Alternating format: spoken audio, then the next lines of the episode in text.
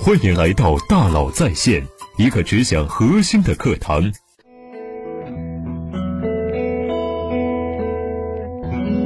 你好，欢迎来到大佬在线。这一季的吐槽大会呀，文化人徐志远上节目受到热议，有文化的吐槽上了热搜，火出了圈儿。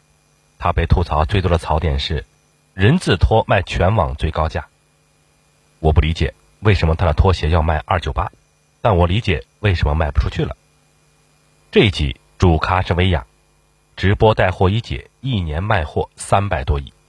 徐志远高价卖拖鞋被吐槽的一塌糊涂，于是他借此反吐槽薇娅。薇娅直播间里的商品如此丰沛，价格如此低廉，顿时让我对薇娅的能力产生了深深的怀疑。这种物美价廉的东西卖得好算什么本事？有本事卖我的拖鞋二九八一双，全网最高价。谁能买到更贵的，记得来找我补差价。物美价廉卖得好算什么本事？有本事你卖全网最高价！这句话不懂薇娅，更不懂带货。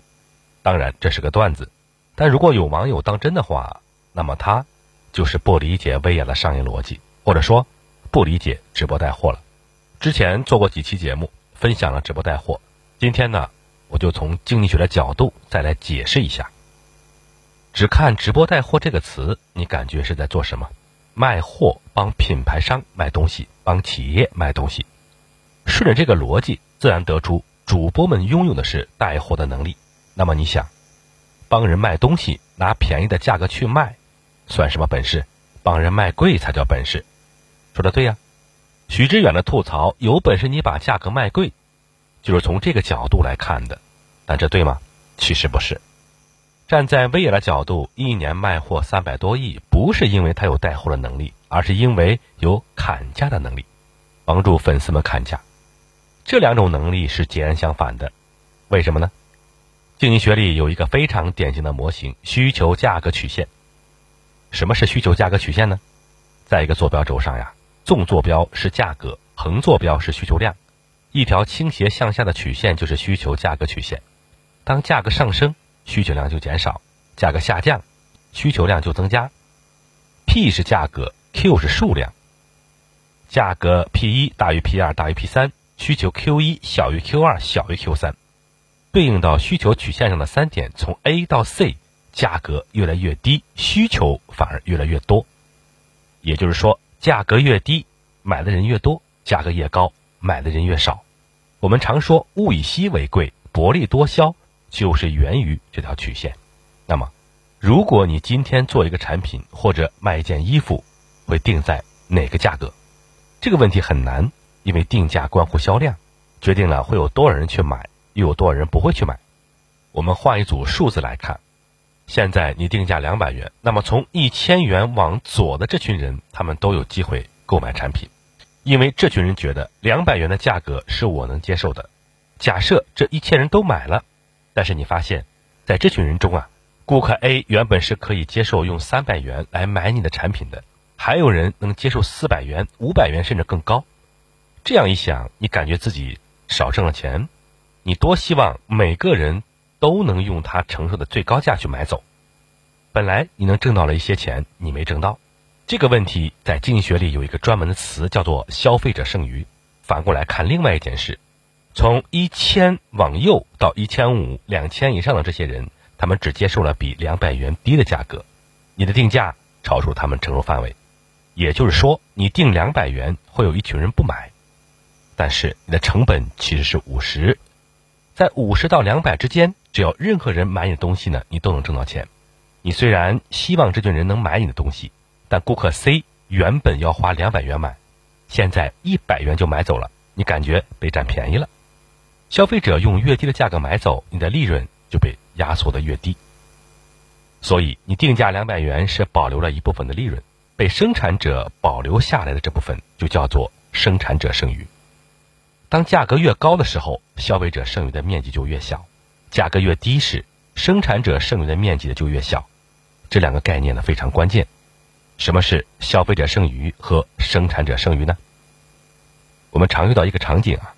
你去批发市场买一件东西，通常情况下，售货员会上下打量你一眼，然后给你报个价，然后你们会开始讨价还价，最终每个人买到这件商品的价格可能是不一样的。如果换成你母亲去买，几乎一定比你买到价格更便宜。为什么呢？因为信息不对称的时候啊，就会有生产者剩余和消费者剩余。什么意思呢？就是你的心理价位和卖家的成本之间是存在一定空间的。你觉得这个东西三百元以内你都愿意买，而对于卖家来说，如果能三百元卖掉太好了，但成本是五十元，理论上五十一他愿意卖。最后以什么样价格成交，就看你们俩的议价能力了。如果卖家的讨价还价能力很强，最后两百元卖给了你，你觉得还不错，比想象中便宜，这个时候你就占了一百元的消费者剩余。而如果你的讨价还价能力很强，最后你一百元买走，你就占了两百元的消费者剩余，反过来就压缩了一百元的生产者剩余。双方通过不断讨价还价，试探对方的底线，最终确定成交的价格。试探就是因为五十元往上、三百元往下都是空间。为什么会出现讨价还价的场景呢？因为有消费者剩余和生产者剩余。那双方如何获利呢？商家通过卖贵来挣取消费者剩余，顾客通过压价来压缩生产者剩余。理解了这些概念呢，我们回到开头许知远吐槽薇娅的那句话：“物廉价美卖的好算什么本事？有本事！”你卖全网最高价，再来重新理解一下，就是在说你帮我把本来没有挣到的消费者剩余全部挣走才是本事，这是把东西卖贵的本事。所以，许知远是站在品牌商的立场上说这句话的。品牌商打心眼里一直想把这块利润拿走。薇娅，你能不能帮我挣这些钱？薇娅听完哈哈一笑，我的存在不是来挣这个钱的。两者的本质逻辑是不一样的。那薇娅的存在是来做什么的？现在产品定价两百元，你的成本是五十元。今天在薇娅直播间，我们卖五十五元。你从来没有卖过这么便宜，卖五十五元能挣多少钱呢？薄利多销，价格定低之后，销量就变大了。从 Q 一扩大到 Q 二，把价格降低。薇娅是来占谁的？它是来占消费者的。我的存在可不是来帮生产商和品牌商挣消费者剩余的，我是来帮消费者扩大消费者剩余的。价格越往低定，扩的尽量大，我就团结了越多的 Q，Q 就是消费者，把价格拉低，也就意味着大大缩小了生产者剩余。品牌商在我这儿要把生产者剩余让出来，如果你觉得会亏钱，就不要和我合作。让出来之后，薇娅就获得了一群人，这群人叫做。薇娅的女人，这群人靠薇娅获得更大的消费者剩余，把东西卖贵是缩小了消费者剩余，而薇娅的成功恰恰是扩大了消费者剩余。所以说，薇娅最大的本事不是带货，是为粉丝砍价。每个品牌商给商品定价时呢，都是在衡量消费者剩余和生产者剩余这两块区域的大小。小米公司就是选择了薄利多销这条策略，因为他觉得消费者剩余可能比生产者剩余面积更大。奢侈品公司则选择了用高价来挣取消费者剩余这部分，而更多公司会选择在中间区域定价。现在直播间以超低价格卖货，把生产者剩余让出来，也就是相当于品牌商支付了一大笔钱。那为什么品牌商愿意这么做呢？因为直播的品牌效益给他了广告价值，有一千多万人在看，这笔钱相当于投了广告，这广告价值让品牌商觉得不亏。于是双方合作达成，直播带货的商业逻辑是三方获益：第一，用精到下巴的商品价格让用户获益；第二，面向大量用户的宣传效果让品牌获益；三，最终品牌商提供的宣传费和提成让主播获益。李佳琦曾经因为某品牌给他的价格要比其他渠道贵二十元，于是他在直播间宣布永远封杀这个品牌，甚至说给我淘宝弹窗的资源。都不会再合作。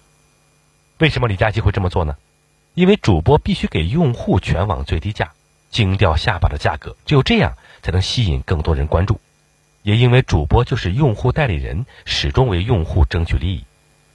好，我们来总结一下：品牌商想靠缩小消费者剩余挣钱，薇娅是通过缩小生产者剩余来挣钱。这天生是两个不同的模式。今天如果品牌商找你把两百元的东西卖到三百元，利用信息不对称，可能也能卖出几个，但这不叫本事。真正的本事是你能不能反过来让品牌商必须把价格从两百拉到五十五，让消费者获得更大的利益，并且他还同意。段子终归是段子，直播这个游戏的背后经济学原理原来是这样：如果主播要选一方，只有占用户、为用户争取利益，才能把事情做大。薇娅称自己的粉丝叫“薇娅的女人们”，因为薇娅最大的本事呢，就是为粉丝向全世界看价。所以啊，想成事，要本着死磕自己、为用户服务的精神，做好用户的代言人，共生共赢。好，感谢您的收听，咱们明天见。